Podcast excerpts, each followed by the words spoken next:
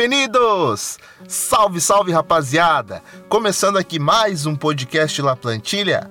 Aqui você já sabe que é o seu canal com o Campeonato Espanhol, meu parceiro La Liga. Já chegando para falar da 35ª rodada do Campeonato Espanhol. Rodada que sagrou Barcelona campeão espanhol do ano de 2018-2019, temporada 2018-2019, em que o La Plantilha cobriu aqui pelo Amplitude FC.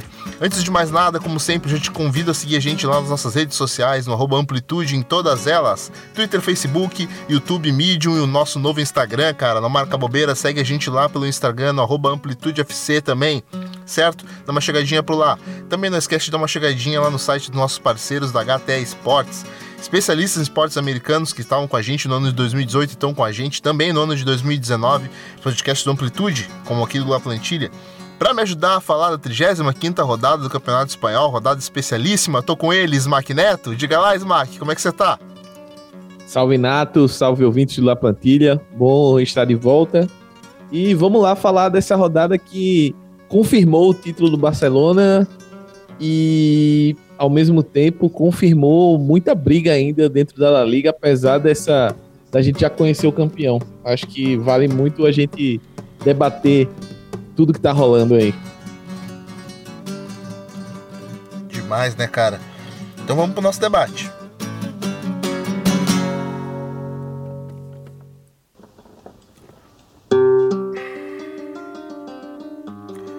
Pois, Mark, para abrir o papo, cara, já vamos começar com o jogo lá do sábado, porque a gente teve aí o Atlético Bilbao batendo, empatando, aliás, com a equipe do Alavés, é, lá no Samamés, cara. O que, que você acompanhando esse jogo aí, ô Smack, do Atlético Bilbao? Um tropeço em casa aí contra o Alavés, cara.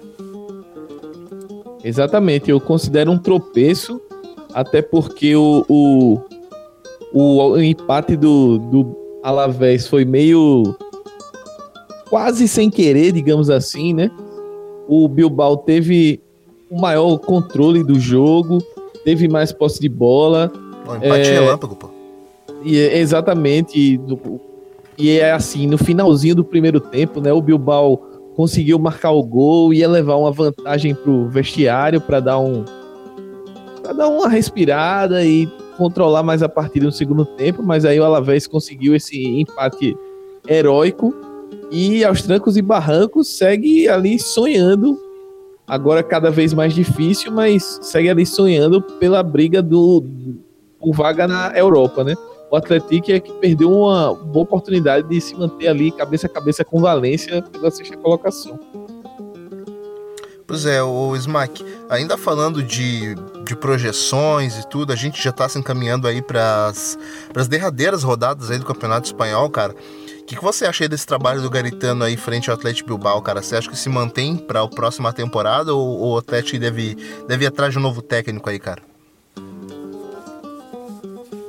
Nato, eu acredito que ele deverá ser mantido, até porque é, o trabalho que o Garitano fez, as condições que ele pegou esse time e o que ele conseguiu implantar é, o time melhorou bastante, subiu bastante de produção, ele conseguiu deixar a defesa, o sistema defensivo mais sólido, é, entendeu o que as peças do time pediam com relação ao esquema, conseguiu encaixar bem as peças no que ele pensa de futebol e o Atlético subiu de posição. Eu, eu acredito que, principalmente se conseguir essa vaga na zona europeia aí, o, o Garitano tem tudo para permanecer e continuar o bom trabalho que ele construiu esse ano.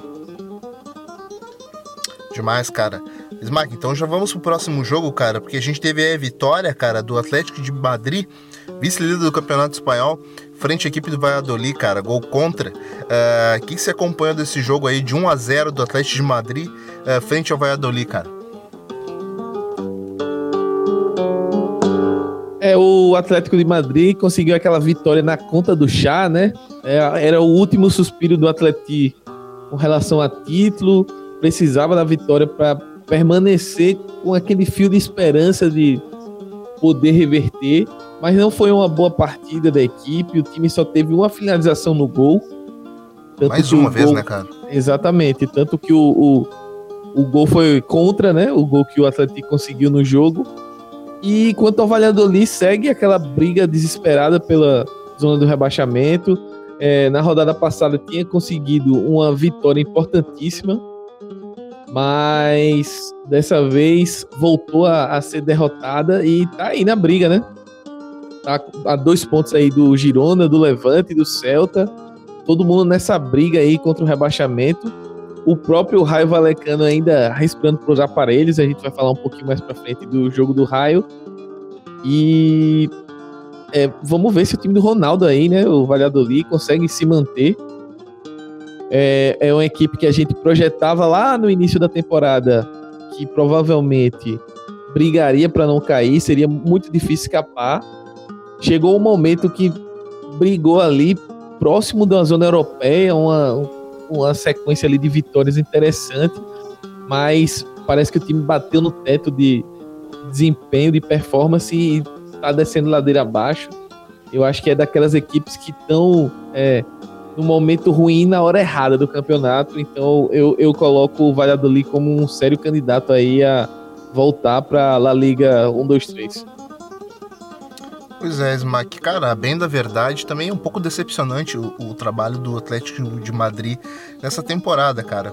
É claro que a gente, ao longo, ao longo do La Plantilha, e até no início, a gente projetava um Atlético de Madrid que brigaria mais uh, frente a frente com, com, com, as cabeças do campeonato.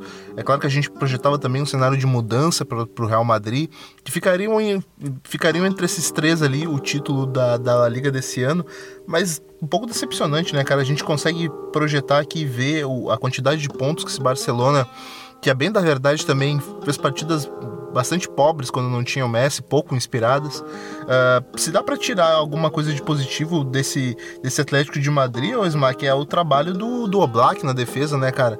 E também uma defesa que se mostrou, de certa forma, sólida. Uh, apenas 23 gols sofridos aí na, na, na, na La Liga, cara. Isso mostra mostra uma maturidade defensiva muito interessante dessa equipe do Simeone, cara. Mas uh, eu não sei, eu não sei o que, que você esperava, cara. Mas uh, dessa equipe do, do Atlético de Madrid, uh, parece que ficou faltando alguma coisa nessa temporada, né, Smack? Concordo, Nato. É, a gente ainda não tá no fechando o campeonato, mas eu acho que como você tá puxando esses, esses temas assim, é, eu acho que já vale a gente fazer esse tipo de balanço. E contra o Atleti, é, recordando de novo a nossa prévia, eu, eu citei isso e a gente discutiu isso, como o Atleti vinha para essa temporada buscando uma, um maior poder de fogo na parte ofensiva, né? É, trouxe jogadores para isso, é, no meio da temporada trouxe o Morata para tentar reforçar isso, mas já tinha trazido o Diego Costa de volta no final da, da temporada passada, é, trouxe o Gelson Fernandes, trouxe o, mais, próprio, né? o Lemar. Então, assim, trouxe vários jogadores tentando aumentar esse poder de fogo. Só que o resultado na prática a gente não viu isso. A gente tá vendo um atleti um, na parte ofensiva bastante dependente do que o Griezmann consegue produzir, não só em termos de gols, mas em termos de, de criação de jogadas mesmo. Foi uma temporada apagada do Coque. Eu senti que ele, ele não foi tão bem. É, o próprio Saul alternou bons e maus momentos no time, então acabou atrapalhando também isso. E o Lemar foi outro cara que chegou e não desempenhou como a gente esperava que ele desempenhasse. Foi uma temporada ali que a gente pode falar que foi de adaptação ao clube. E com isso ele acabou é, o Simeone acabou também se perdendo um pouco nessa, nessa questão da parte ofensiva, que foi é, o grande problema da equipe no, nas competições que foi eliminada, né? Tanto na, na Copa do Rei quanto na, na Champions para Juventus. É, o Atleti até, por exemplo, contra a Juventus conseguiu abrir uma vantagem, mas no momento em que precisou segurar e não conseguiu, o ataque não conseguiu dar uma resposta àquilo. O time foi apático mas foi apático justamente porque é, não, não mostrou nada disso durante a temporada. Então foi um reflexo do que a temporada está mostrando. A gente está falando de um jogo em que o, o, ataque do time deu um chute no gol, um chute certo, e o gol marcado, o gol da vitória, foi um gol contra.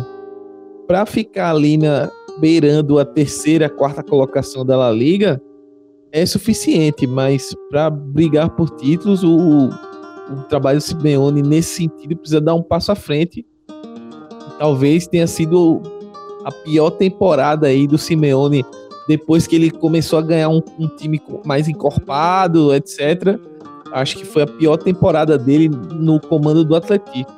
Eu só para concluir, é, eu acredito que esse, esse vice-campeonato do Atlético está se encaminhando é muito mais é, pelo que o Real Madrid deixou de fazer a temporada Concordo. totalmente conturbada do que um mérito muito grande do Atlético. É, em outros anos o Atlético teve muito mais mérito, muito mais futebol do que essa temporada, mas talvez pelo, pelo é mais a falta absurdo. de candidatos, né, Max? É mais a Exatamente. falta de candidatos à altura do que, do que uma própria boa temporada do Atlético.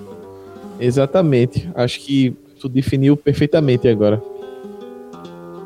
né, Smack? Então, cara, já vamos aí pro próximo jogo. Só lembrando aí o nosso vídeo da plantilha que tivemos aí rodadas anteriores que ficaram um pouco emboladas, né, Smack? Umas rodadas grudadas umas nas outras ali, cara. Jo uh, jogos começando na segunda-feira, indo semana, semana toda de jogos. Daí ficou complicado a nossa gravação, mas então, então retornamos aí na rodada 35 para falar dos nossos jogos. Então já partimos para o próximo Smack, porque a gente teve um 0 a 0 entre o Leganês e o Celta de Vigo, cara. Duas equipes aí que estão brigando para fugir do rebaixamento, brigando ali naquele primeiro pelotão, aquele primeiro bloco ali de cima, o Smack, em que estão desgarradas aí algumas equipes que estão tentando fugir. Uh, entre elas, Leganês e Celta de Vigo, cara, 0 a 0 Exatamente, Nato. Acho que você definiu muito bem o cerne desse jogo. São duas equipes que estão buscando escapar do rebaixamento.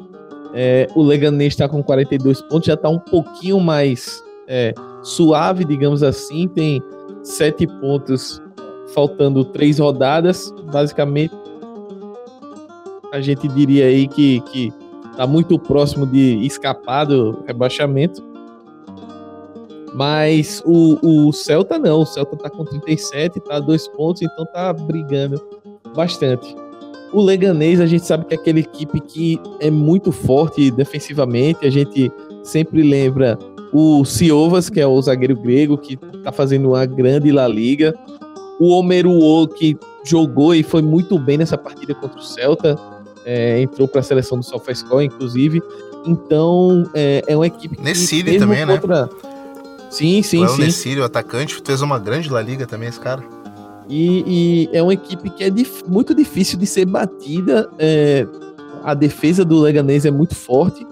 Então, o, e o Celta, ao mesmo tempo, não, não pareceu uma equipe disposta a arriscar muito a, a fora de casa se expor muito, até porque a gente vem falando dos problemas defensivos do Celta ao longo do, do da temporada.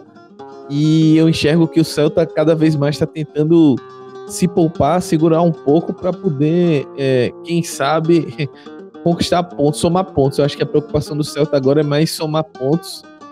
E o Francisco Escribá tá pensando, o técnico do Celta tá pensando primeiro em se resguardar e a partir daí é, o famoso que a gente fala aqui no Brasil, fechar a casinha. Fechar a casinha e aí lá na frente vamos tentar ver se o, o Aspa, se o Gomes consegue resolver o nosso problema. Pois é, pô. Acabou sacando aí o Braz Mendes do, da equipe aí pra, pra impor aí talvez um, um, um bloco de frente um pouco mais fechadinho, né, Smack? Pra evitar, evitar maiores complicações aí, porque a gente sabe que a equipe do, do Celta de Vigo ela já tá aí, cara, beirando aí a zona de abaixamento. Cara, no seu sentimento, Smack, você acha que, que o Celta acaba escapando, cara? Nato, é, analisando o futebol que vem sendo praticado nas últimas rodadas, tanto pelo Celta quanto pelos concorrentes diretos ali, como o Valladolid, como o Girona, é, Levante, o próprio Villarreal, que conseguiu tomar um fôlego a mais aí nas últimas rodadas.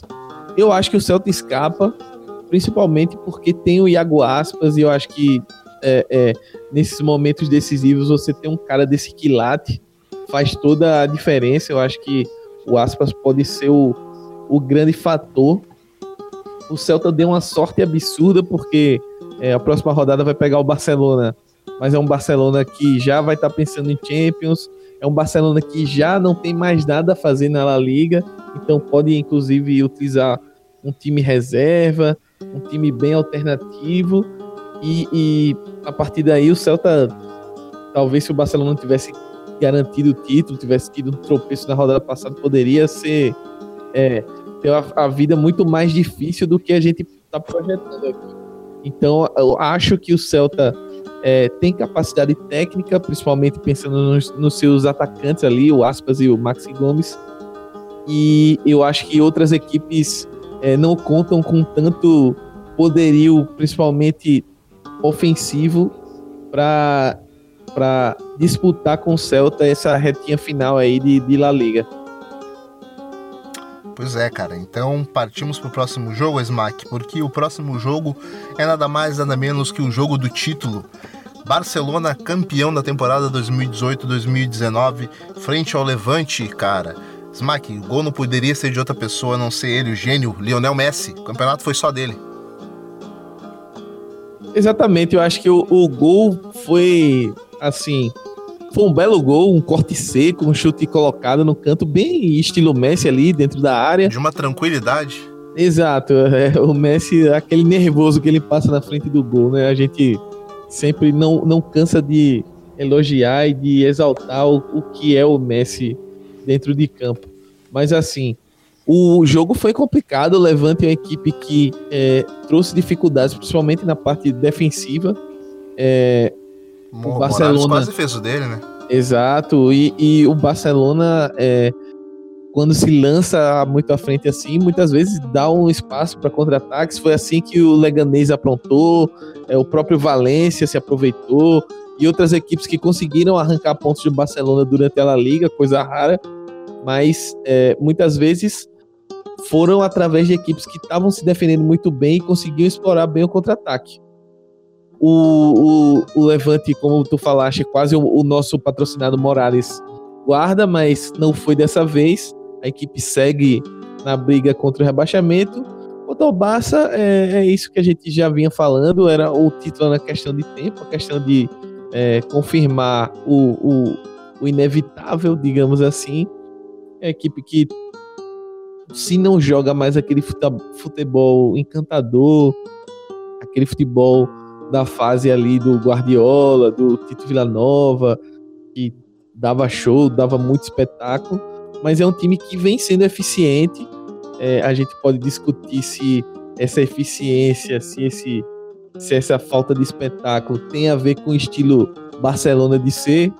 É, aí cabe muito mais pra, até para os nossos amigos do canal Barça, do Barça Brasil, que tem o podcast Barcelona, que eles gostam bastante de discutir esse tema do quanto o Valverde é, renega um pouco o, o estilo do Barcelona, mas a verdade é que o Barcelona tem sido eficiente, apesar de ser cada vez mais dependente do Messi, que, como você falou, quando o Messi não joga, parece ser um deus na cuda para a equipe. Mas enquanto o Messi estiver bem, está sendo poupado alguns jogos para estar tá bem nessa reta final de temporada, o Barcelona vai ser favorito sempre a todos os títulos aqui disputar. E tá aí na semifinal de Champions contra o Liverpool, jogaço. Vamos ver o que acontece aí nessa quarta-feira. O jogo que a gente espera bastante, vamos acompanhar também, vamos ver o que é que acontece aí nesse duelo. Mas merecida a La Liga para o Barcelona, foi o time mais regular, foi o time que é, teve. teve eu, eu, não vou dizer que cravar que foi o melhor, o futebol mais bonito, mas foi o, o, o melhor futebol no sentido de unir a beleza com a eficiência, eu acho que não, não tem muita contestação para esse título do Barcelona, não. É, é, é, eu acho que a gente, até certo ponto, é privilegiado, Smack, de, de poder acompanhar aí essa temporada 2018-2019 aqui pelo La Plantilha, cara, porque poucas vezes eu vi um Messi tão inspirado numa temporada, cara. Não só uma temporada em que, em que ele foi menos físico, mas muito mais inteligente, muito mais solidário. Cara, foi uma temporada de exceção do, do Lionel Messi, mas como, como como os críticos também é, servem para alertar certas coisas, né, Smack? Fica aí o, o protesto contra, o, contra, contra, a equipe do Valverde, né? Porque muitos, como você mesmo colocou, muitos renegam aí as, a, o sistema de jogo da equipe, enfim, a, a, sentem falta um pouco daquele DNA cruyffiano que a equipe sempre teve, daquele toque de bola bonito que a gente aprendeu a gostar, aprendeu a amar. Mas, cara, o quanto a eficiência do Valverde tem sido, tem sido importante nesses momentos, porque agora a gente pega um Barcelona que está chegando numa reta final de Champions League, em que ele está com uma equipe inteira, né, cara? A equipe conquistou o título, agora vai para a briga da Champions League de forma tranquila, né? Uh, tendo seu futuro já decidido no Campeonato Espanhol, agora resta ver o que, que, que, que tem pela frente aí na, na La Liga, uh, que tem pela frente aí na, na, Liga dos Campeões. A gente sabe que vai enfrentar a forte equipe do Liverpool, cara, mas de forma mais tranquila. O Smack, cara, uh, que temporada do Messi, né, cara? Que temporada genial do Messi, né? Não, sem dúvidas. É, o Messi, para mim, ele fez uma das três melhores temporadas que eu acompanhei dele no Barcelona.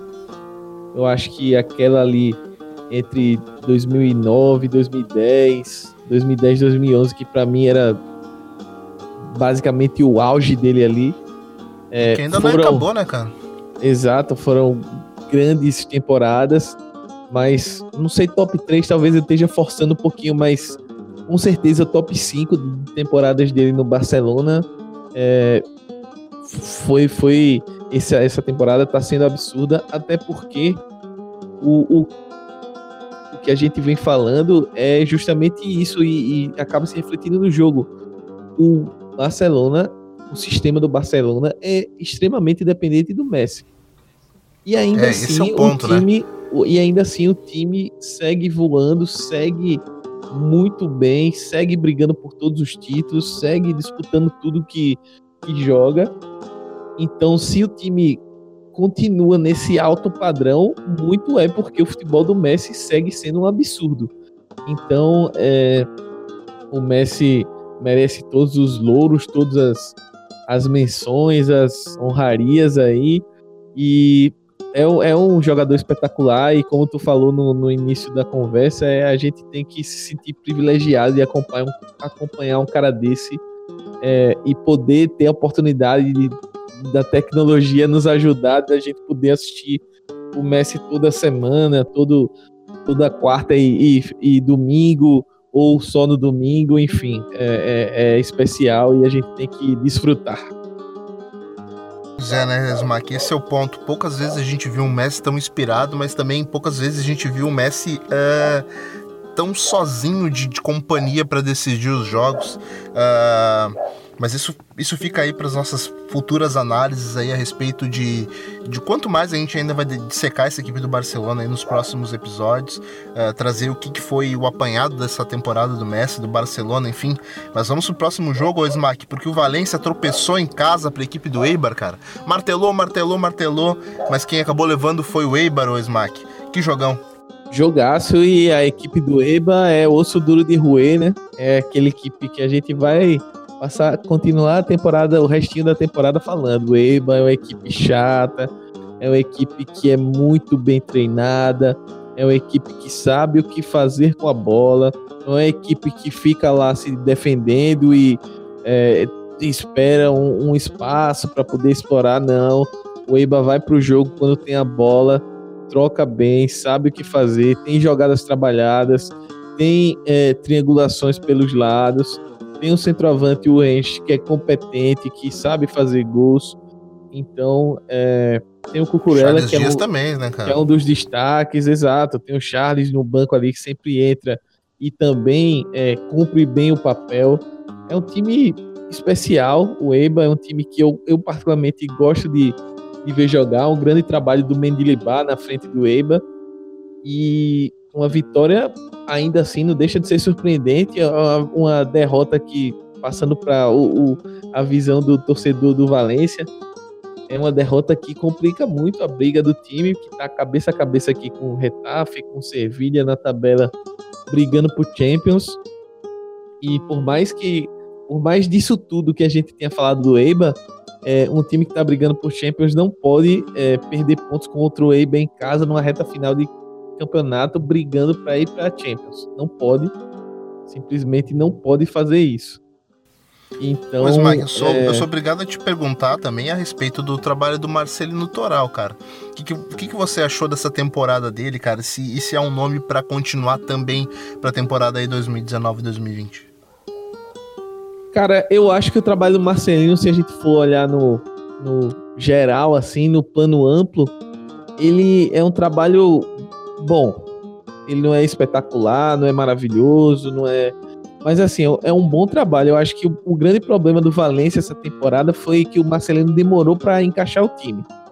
É, alguns reforços, é, ele insistiu, ao meu ver, muito tempo, por exemplo, com o Pitini na lateral direita, e o Pitini foi péssimo, não, não conseguiu render, muito mal no, no início da temporada.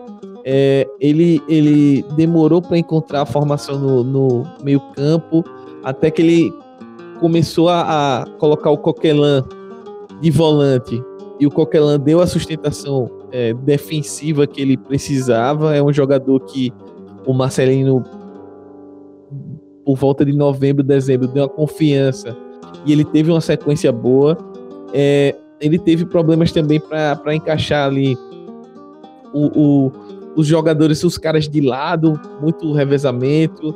É, o Rodrigo também foi um jogador que essa temporada teve seus altos e baixos, então. É exatamente nesse ponto que ia focar com você. É, é, uh, uh tem que, tem que se tirar essa parte também, né? Jogadores que, que jogaram muito bem na temporada passada, parece que nessa temporada não vieram, né, cara? A gente tem o caso do. Gonzalo Guedes, que de uma temporada para outra, cara, caiu muito de produção.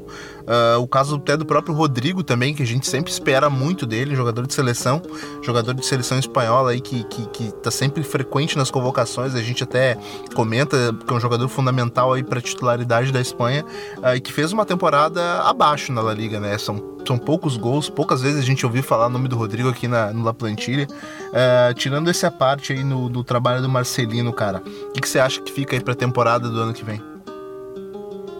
Então, eu, eu acredito que o trabalho do Marcelino, mas é, com isso tudo que a gente falou, é, ele tá na final da Copa do Rei e ele tá na semifinal da, da Europa League. Então, assim, o Marcelino, por mais que ele não, não conquiste é, uma vaga na Champions aí pela La Liga, ele ainda tem muita possibilidade aí na, na, na Europa League, até porque o Arsenal não vem num momento muito bom. É um time que vem sofrendo derrotas até vergonhosas, em certo ponto, na Premier League, nas últimas duas, três rodadas. Então, acredito sim que o Valencia pode é, jogar de igual para igual, pode ser superior ao Arsenal no, no confronto, chegar a uma final, e aí, quem sabe, pega um Chelsea, ou, enfim, eu acredito que passe o Chelsea na, pra, na outra semifinal. E a partir daí pode sonhar com o título, é jogo único. É, é um, o Chelsea também é outra equipe que tá brigando por, por Champions. A equipe do Sarri, mas também não é nada de outro mundo. Uh, não é uma equipe imbatível, uma superpotência da Europa, como o Chelsea já foi em outros momentos. Então acredito que é possível sim o, o, o Valência beliscar esse título continental e mas vai depender muito disso que a gente está falando, né? Eu acho que o Marcelino hoje ele já tem um, uma formatação de time, de, do que ele quer de jogo, mas vai depender muito da, da da fase do, dos jogadores e principalmente do Parejo e do Rodrigo, que são para mim os dois grandes nomes desse Valência. Se esses caras estiverem bem nessa reta final, o Valência pode ir muito longe. Eu acho que o, o Valência vai até onde esses dois caras permitirem ir com o futebol deles. Perfeito, cara. Então vamos pro próximo jogo, Smack, porque o Girona, cara, venceu e se afastou um pouquinho aí da briga pelo rebaixamento, cara, da briga pra, pra não cair. Venceu aí a equipe do Sevilha, cara, a equipe do Sevilha aí que também não jogou muita coisa. Teve expulsão do Banega e teve um golaço do Porto que só não entrou com bola e tudo com respeito ao Sevilha, o Smack. Pois é, Nato. É, como tu mencionou aí, o o Girona surpreendeu, né? O Sevilha foi outro time que em casa, aliás, fora de casa, mas contra o Girona que não estava ganhando de ninguém. O Girona que estava com dificuldades ainda tá, né? Tá, é o primeiro time fora da zona de rebaixamento. É um time que está brigando muito para não cair. Fez o tá fazendo o segundo turno terrível, ridículo, vinha de quatro derrotas consecutivas Só que conseguiu surpreender o Sevilha, o Sevilha muito mal, dando uns vacilos incríveis. O Banega foi acabou sendo expulso aí no, no final da partida. É, o Sevilha criou muito pouco, só finalizou três vezes no gol, só teve é, sete finalizações no total. O, o, Girona teve mais que o dobro, finalizou 15 vezes a, ao gol. É, o, o Sevilla teve mais a posse de bola, até porque é o estilo do Sevilla de controlar o jogo, mas ainda assim não foi efetivo. É, o time tem tido alguns, alguns problemas, principalmente quando joga fora de casa. É, o Sevilla tem tido alguns problemas para ser mais é, incisivo. A palavra é essa: ser mais incisivo e conseguir definir as partidas. Não consegue e acaba dando sopa para o azar. Uma rodada em que poderia ser muito positiva caso tivesse vencido, já que o, o Valência o Valência perdeu e o Retafe perdeu. Ou seja, o Sevilla teve a oportunidade de passar essas, esses dois clubes, abrir três pontos de vantagem, mas acabou também entregando a, a paçoca e ficaram os três empatados com os mesmos 55 pontos. Perdão, o Valência tem 52, mas assim, por exemplo, a distância para o Valência já seria praticamente é, irrecuperável para os morcegos. É, faltando, então, faltando deixou... apenas mais três rodadas, né? Exato, não, não, não matou na hora que podia matar, então isso, quem sabe, pode custar caro mais na frente aí no, no campeonato. Mas isso, isso também é um, pouco, é um pouco da tônica do que foi esse Sevilla nessa temporada, né, cara? E a gente muito debateu aqui também o quanto a queda em competições europeias mexeu com o psicológico dessa equipe do com essa equipe do Sevilla, né, cara? A gente vê aí jogadores que simplesmente não se encontraram. Eu lembro que na nossa na nossa primeira seleção do primeiro turno do, do, do Campeonato Espanhol, o Banega também estava presente em algumas listas. Cara, esse jogador não, não me agradou ainda depois da, do retorno no Campeonato Espanhol. Eu, eu, acho que já não é a primeira expulsão dele nessa temporada também. É, tá com a cabeça um pouco fora do lugar aí o Banega. Ainda falamos de, de, de Copa América, ainda uh, em, em, projeções de Copa América. Não sei se, se o Banega ainda tem, tem planos ainda de seguir na seleção argentina. Uh, mas, cara, a equipe de Sevilha precisa colocar aí a cabeça no lugar se quiser ir para a próxima Champions League, né, Smike? Pois é, a vaga tá bem próxima. É, a disputa com o Retafe tá muito próxima. Só que o time precisa aproveitar os vacilos, né? O Retafe tá meio que jogando no seu limite. É um time que é, tem as suas limitações, é um, é um trabalho gigantesco do Bordalás. Mas o Sevilha, time por time, pelo menos no papel, os dois times bem. O Sevilha é mais time que o Retafe. Então tem tudo aí para ultrapassar e garantir uma vaga na próxima Champions, o que seria sensacional. Mas para isso é, precisa deixar de cometer esses vacilos. O Sevilha vem vacilando muito. A gente lembra que o Sevilha chegou a ser o grande perseguidor do Barcelona em um momento da competição. Depois caiu demais, saiu da zona até europeia e aí nesse final de campeonato vem tentando reagir. E, e eu mais ou menos comparando aquele exemplo do Atleti, eu utilizo o Sevilha no seguinte aspecto: o Sevilha reagiu, mas não o suficiente para estar tá brigando onde ele está. Foi muito mais um vacilo de quem estava na frente do que propriamente uma grandiosa reação do Sevilha. Eu acho que o Sevilha reagiu, e, e eu mas os que estavam na frente caíram muito eu acredito, Smack, que esse divisor de águas aí na temporada do Sevilla também foi aquela partida contra o Barcelona, né, cara? Em que o Messi fez um hat-trick e acabou com a equipe do Sevilla, acabou com o anímico da equipe do Sevilla, que, que, que em dado momento, como você falou, brigou brigou de fato aí por essa, por essa segunda colocação, até tentando uh, até tentando beliscar aí o primeiro lugar, mas depois abriu muita vantagem a equipe do Barcelona e a equipe do Sevilla acabou ficando lá para trás. O Smack, então, cara, já partimos aí pro próximo jogo, uh, porque voltamos lá pro País Basco, porque a Real Sociedad, cara, venceu esse Getafe aí que você falou tão bem por 1 a 0, 2 a 1, né, cara? Um gol de diferença aí.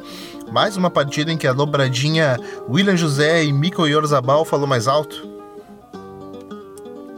Exatamente, são os, os, os grandes nomes aí. Eu contra, co colocaria também o Januzaj como um terceiro nome aí do, do, do da Real Sociedade, mas é, foi William José Futebol Clube, um gol, uma assistência, grande partida do brasileiro.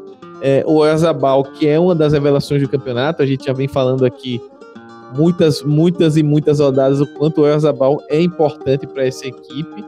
E pro, pro Retafe foi um resultado ruim, né? É um resultado que é, poderia, pelo menos um empatezinho, já daria um, um pontinho muito importante pro Retafe, mas a equipe teve um primeiro tempo bem abaixo e acabou pagando caro.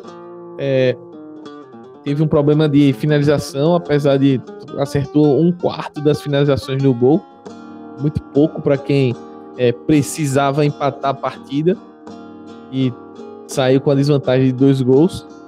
Já a Real Sociedade foi, foi matadora aí com, com o William José e o Arzabal. Sai com uma vitória muito importante aí nessa reta final de campeonato. É, não briga mais por nada, tá ali no, na, no, na meiuca da tabela, mas pode chegar ali numa, numa oitava, sétima posição, que seria bem interessante para a campanha que a gente projetava de meio de tabela, mas terminar na, na, primeira metade da tabela é legal, é importante, dá uma confiança para a equipe, até pensando na próxima temporada. A gente trabalho do Bordalás realmente, o Smack. Poxa, eu não lembro a última vez, cara. Essa, essa, esse jogo ele demonstra aí um fato raro. Porque eu não lembro qual foi a última vez que, que o Getafe jogou e o, e o trio de ataque Jaime Mata, Molina e Angel não fizeram gols, cara. Eu não lembro realmente, porque se você pegar aí o campeonato e voltar algumas rodadas para trás, cara, eu não vou conseguir lembrar de cabeça. Você consegue lembrar, Smack, qual foi a última vez que um desses três não, não balançou as redes? Cara, agora você me pegou desprevenido. Realmente eu não lembro qual o jogo do Retafe.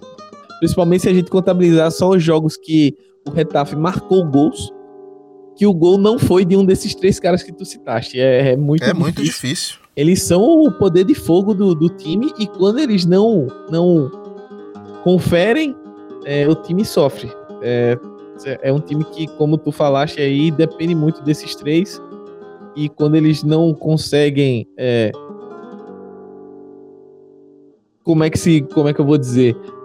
Comple não completar, jogos, né? né? É, definir os jogos e, e, corresponder. A palavra é essa, corresponder às expectativas. É, fica mais complicado de, de, de se do Retafe conseguir conquistar pontos e con conseguir ser mais é, é, competitivo, digamos assim, porque sem, sem os seus atacantes a coisa fica mais complicada pro, pro Retafe. Então, Smack, partiu pro próximo jogo, cara. Vamos lá pela cerâmica, porque teve empate. Empate aí do nosso vídeo real contra o nosso Ruescão da Massa, Smack. Só golaço nesse jogo, cara. O tal do Fornaus meteu uma letra, coisa mais linda. E também o Ávila meteu uma, um sem pulo, cara, de primeira, de perna esquerda. Lindo demais também, cara. O Smack 1 a 1 cara. Aí a gente tem o confronto do vídeo real, cara, que a, a bem da tabela aqui, cara, já ocupa a 14 posição, 40 pontos. A princípio, uh, tá praticamente fora aí. A gente pode colocar assim da briga pelo rebaixamento. Já o nosso Ruescão da Massa, o Smack, uh, 30 pontos, último colocado, é bem difícil que escape.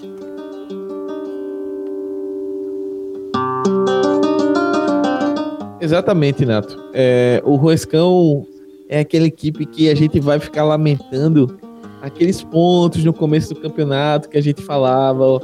O Ruescão jogou bem, mas não venceu. Tem dificuldade em finalizar, perde muito gol. Jogou melhor, mas não conseguiu concretizar isso. É, é uma equipe muito, muito brava, assim. Eu acho que o brilho do Ruesca tem que ser elogiado. É um time é, que luta até o final, nessa, mesmo nessa situação. É uma equipe que está caindo de pé. É, essa expressão maravilhosa, é, mas tá caindo provou, de pé. Ele, ele, ele provou, Smack, que você, você pode cair e, e cair e, e, é do jogo, né? Faz parte do campeonato. Alguém precisa sim, cair para que outros subam. Mas você cair sem ser o saco de pancadas da, do, da competição, né, cara? Exatamente. Uh, quem venceu, quem venceu o Ruesca suou para vencer o Ruesca.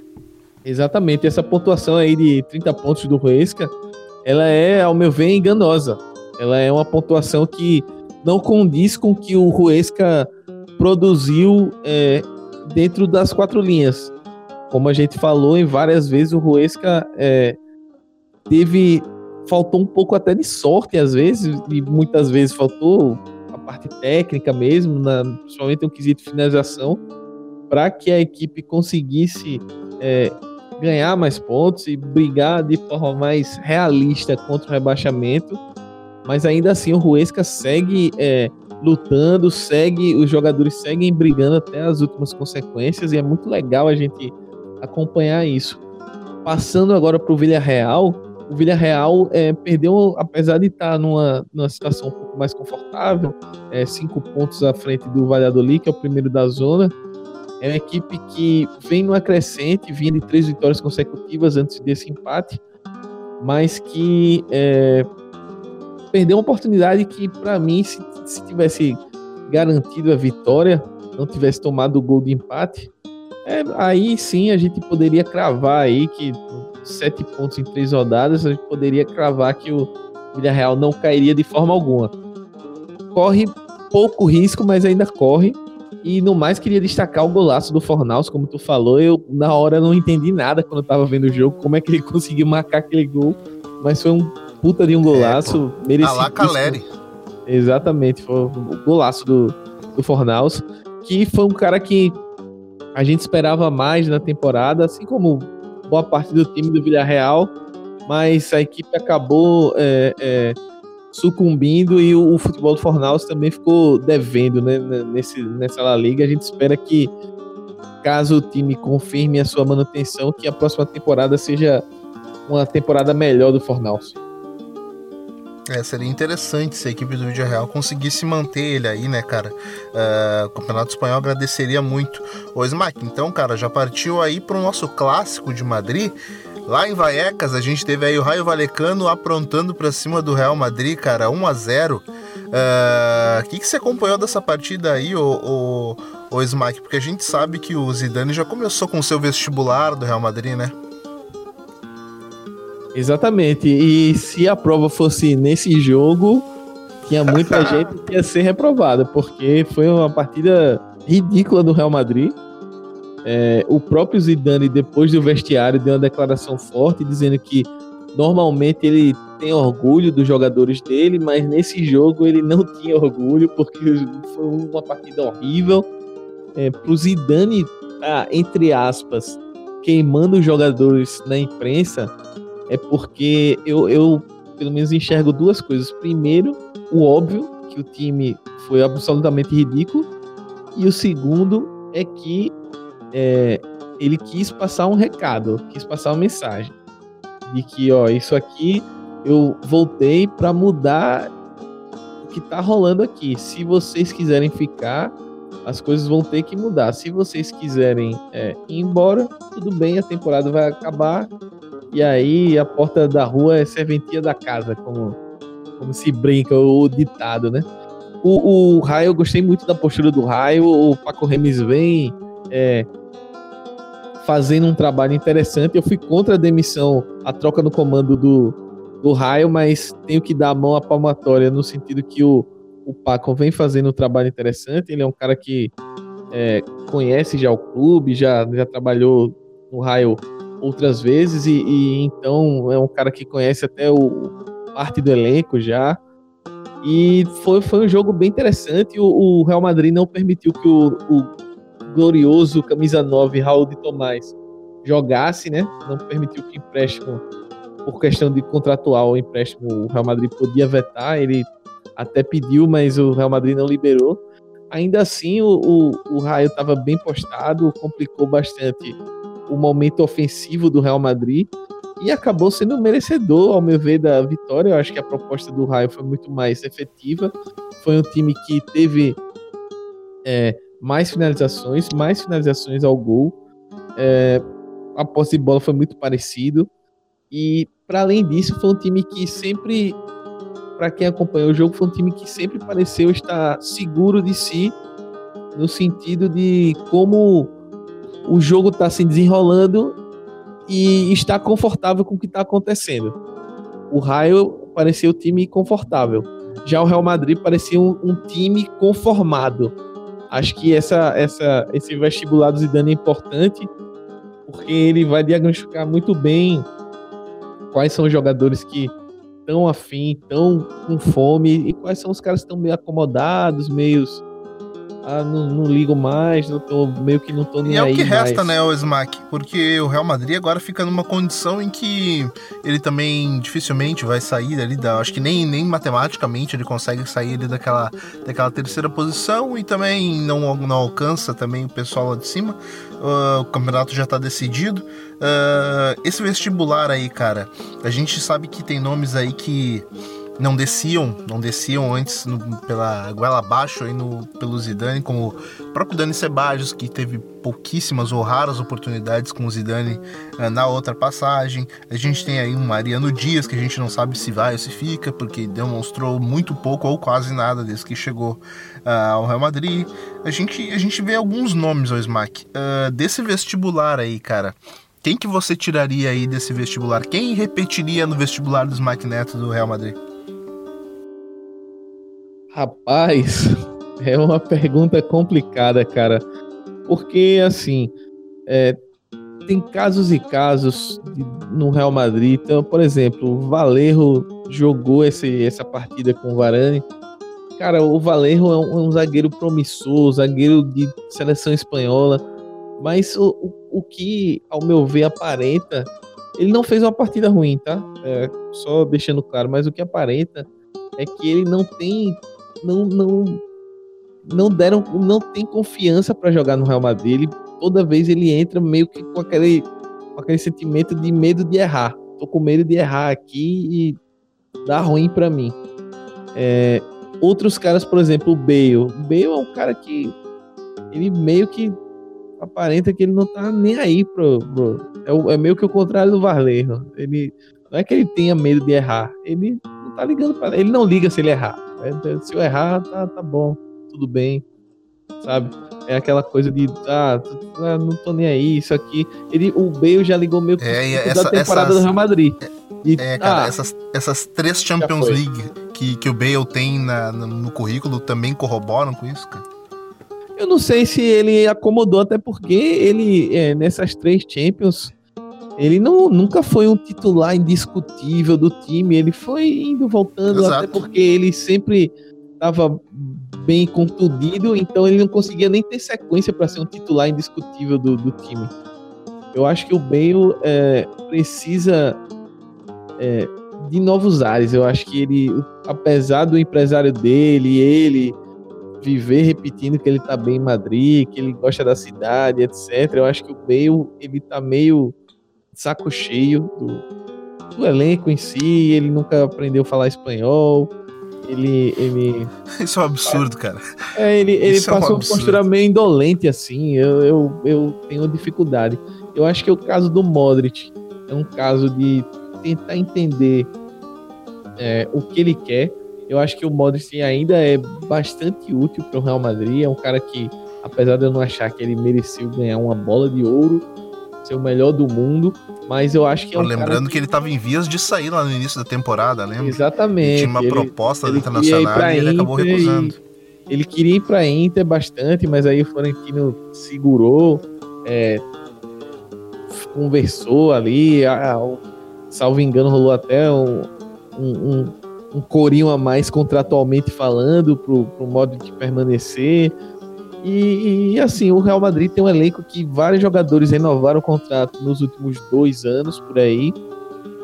É, são jogadores que é, têm uma situação contratual bem estável. Então vai depender muito mais da diretoria colocar esses caras para negócio. É, eu, eu, particularmente, veria caso a caso aí, mas eu, eu manteria a espinha dorsal dos caras mais novos, como o próprio Sebajos que tu falou, o Asensio, eu acho que é, é, um jogador que teve uma temporada muito. começou muito bem, mas teve uma temporada muito abaixo, então é, eu tentaria mais um, um pouco com o Asensio. É, mas tem caras que uh, uh, não vejo muito sentido mais assim. O, o Isco entra meio que na categoria meio meio assim de indolente, Concordo. de ah, não sei, já tanto faz e tal. Então, assim, tem, tem uns caras que. Eu acho que Isco, Bale, é, Modric dependendo, o próprio Navas, pela situação de ser reserva e isso incomodar ele, eu acho que seria, na verdade, um favor do Real Madrid. É, o Nacho, eu não preciso falar, eu já falei o que eu tenho que falar do, do Nacho várias, várias vezes aqui. E o Nacho não é jogador pro Real Madrid de forma alguma. E o Marcelo Smack? O Marcelo, cara, o Marcelo eu acho que seria importante manter no elenco, mas conversando sobre o papel dele no time. Eu talvez trouxesse um lateral aí para rivalizar com o Marcelo e talvez come começasse a entender, a querer entender o Marcelo como um meia, talvez um cara que trabalhasse na segunda linha ali, mais ou menos como o Dani Alves é, fez na Juventus e fez, faz no PSG. É, talvez seja a hora do Marcelo fazer isso. Acho que o time fica mais protegido com ele é, é, fora de campo. O Reguilon deu essa proteção e olha que o Reguilon não é esse lateral todo, meu Deus, que jogador, mas é, não, mas é um bom jogador. Fisicamente é, não, é um bom jogador, não é não um craque como o Marcelo foi, ou como é, por exemplo, o Carvajal do outro lado, que eu considero hoje o melhor lateral direito do mundo, um dos melhores, pelo menos. Então, é, o Marcelo, eu acho que entra mais ou menos na categoria do mod. Então, vamos conversar aqui, o que é que você pretende. É, a gente está pensando te colocar com esse papel no elenco, você acha que é suficiente? Enfim, é, são jogadores que a gente poderia observar. Agora, por exemplo, fazendo um, um, um papel contrário aí, um cara que merece um, um, um destaque positivo é o Llorente. Eu acho que ele cresceu demais nessa, principalmente depois que o Lopetegui saiu e o, o Solari assumiu o time. Ele ganhou minutos, ganhou espaço e correspondeu. Llorente é um cara que merece ser olhado com mais cuidado, até por, pelos analistas, por todo mundo. É um cara que tem um futuro, tem um passe interessante, é, vem ganhando é, uma consciência daquela posição ali que ele disputa com Casimiro. E é um cara pra gente ficar com de olho isso... aí nas próximas, nas próximas temporadas. O Smack, com isso, você acha que o, que o Casemiro é um dos primeiros aí a arrumar nessa barca do Real Madrid? Cara, eu, eu não sei porque o Zidane ama o Casimiro, né? Eu acho difícil o, o Casimiro rodar. Eu acho que o Zidane deve estar rezando para esse crescimento do Llorente, porque o Casimiro ele não tinha reserva na, na, na última passagem do, do, Zidane. Ele tinha que improvisar, às vezes, muitas vezes ele mudava até de esquema tático para poder jogar sem o Casimiro.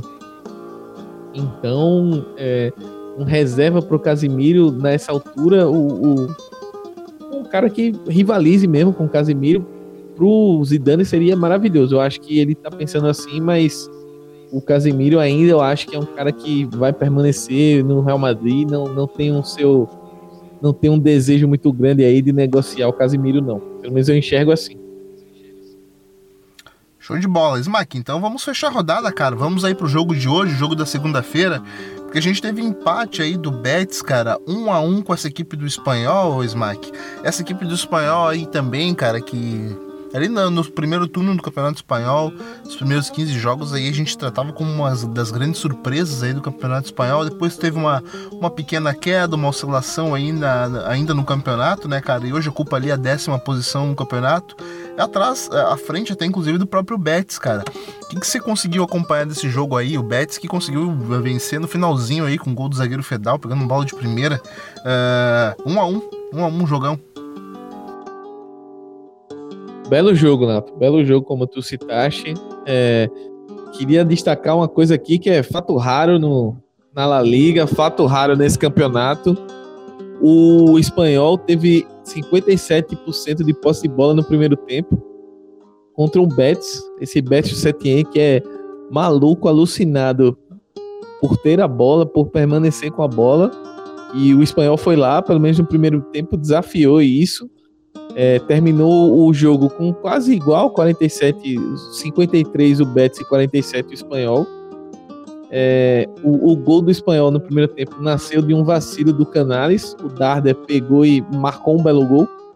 segundo tempo, é, teve, teve o, o, o Betis em cima, pressionando, pressionando, pressionando, até que o Fedal, no, nos acréscimos ali, no, no 90 mais 4 minutos, marcou com assistência do cara que eu acho que foi o homem do jogo e vem sendo o homem do campeonato pro Betis, o Lo Celso. Lo Celso vem fazendo um campeonato absurdo. É um cara que a gente mais pra frente vai discutir, mas eu muito provavelmente vai estar na minha seleção do campeonato. O que o Lo Celso tá jogando, o que ele jogou é sacanagem. E mais uma vez queria ressaltar o acerto do Betis, tanto em pincelar o jogador do, do PSG, quanto agora investir para manter o cara e trazer e deixar em contrato definitivo até 2023. Eu achei uma grande contratação. É um cara que tem muito futuro, tem muito futebol ainda para crescer e tem tudo para ser uma bandeira aí desse Betis. Ou pelo menos ser um cara que vai render uma grana absurda no futuro, porque é, se ele continuar apresentando esse nível que ele vem apresentando nos últimos no, nessa temporada, ele é jogador para jogar em Barcelona, em Real Madrid, em time grande da Premier League, enfim, qualquer time grande que você pensar aí que principalmente times que gostem de jogar com a bola, de ter a bola, de jogar, utilizar a posse de bola. Por exemplo, um City da vida, é, o Lo Celso, ao meu ver, encaixaria perfeitamente e é um jogador, ao meu ver, espetacular. Com certeza, cara, um jogador aí espetacular. Smack, conseguimos vencer aí, cara, a 35 rodada do Campeonato Espanhol. Vamos para a 36 cara, porque a gente sabe aí que o campeonato já está decidido. Barcelona já colocou aí as duas mãos no caneco, mas a gente ainda tem briga briga pelo rebaixamento, cara. Briga para ver quais são as equipes que escapam do rebaixamento, quais são as equipes que conseguem aí chegar na Europa League e também na Liga dos Campeões. O Smack, eu destaco aí, cara, um jogão que a gente tem aí no domingo, porque a gente tem o Getafe enfrentando a equipe do Girona. O Getafe a gente sabe aí que tá brigando aí pela vaga direta uh, na, na, Champions League e enfrentando essa equipe do Girona que tá brigando para fugir do rebaixamento, ponto a ponto, dois jogos, dois, duas equipes que vão brigar ponto a ponto aí por essa, por essa vitória, Smack. Jogaço, Nato. Como tu definiu muito bem aí, é um jogo que promete bastante. Dois times brigando por coisas diferentes, mas que tem o mesmo objetivo, que é a vitória. Eu, não, é, não é aquela coisa de, não, é óbvio que todo mundo joga para ganhar, mas assim, é fundamental esse jogo. O, o Retafe precisa desesperadamente é, vencer para seguir na briga e para tentar, quem sabe, abrir uma vantagem para o Sevilla e para o Valência, faltando três e depois desse jogo faltando duas rodadas para acabar o campeonato. Já o, o Girona precisa desesperadamente vencer para não ser rebaixado. É um time que está ali na, na portinha do, do rebaixamento. É o primeiro fora da zona, então promete ser um jogo de, de muita entrega, muita disposição e por que não um jogo tecnicamente bem interessante. É bom a galera ficar de olho. Disposição, inclusive, para assistir esse jogo, né, Smack? 7 horas da manhã do domingo, meu amigo. Também temos aí o jogo do é. Celta contra a equipe do. É, equipe do Celta contra a equipe do Barcelona, cara. O jogo aí do sábado às 4 da tarde, que é horário de Brasília. Ô, Smack, o Celta vai pegar esse Barcelona aí, cara, com, com a ressaca do título espanhol. Será que dá pra beliscar aí os três pontos? Cara, eu, eu como eu falei no, no, no, jogo do Celta, que a gente comentou da, dessa última, dessa 35 rodada, eu acredito bastante que o Barcelona deve colocar um time reserva, até porque tem o jogo da Champions é, no, no meio de semana, então o, a probabilidade de jogar com, a, com uma equipe parecida com aquela que jogou contra o Ruesca, totalmente reserva ali, só com salvo engano, só com o Alba, que jogou como titular naquele jogo. Eu acredito que o Barcelona vai é, viajar com um time bem modificado. Quem sabe até a, a nossa última oportunidade de ver Kevin Prince Boateng utilizando a camisa do Barcelona. Grande e... temporada. Exatamente. Muitas fotos aí.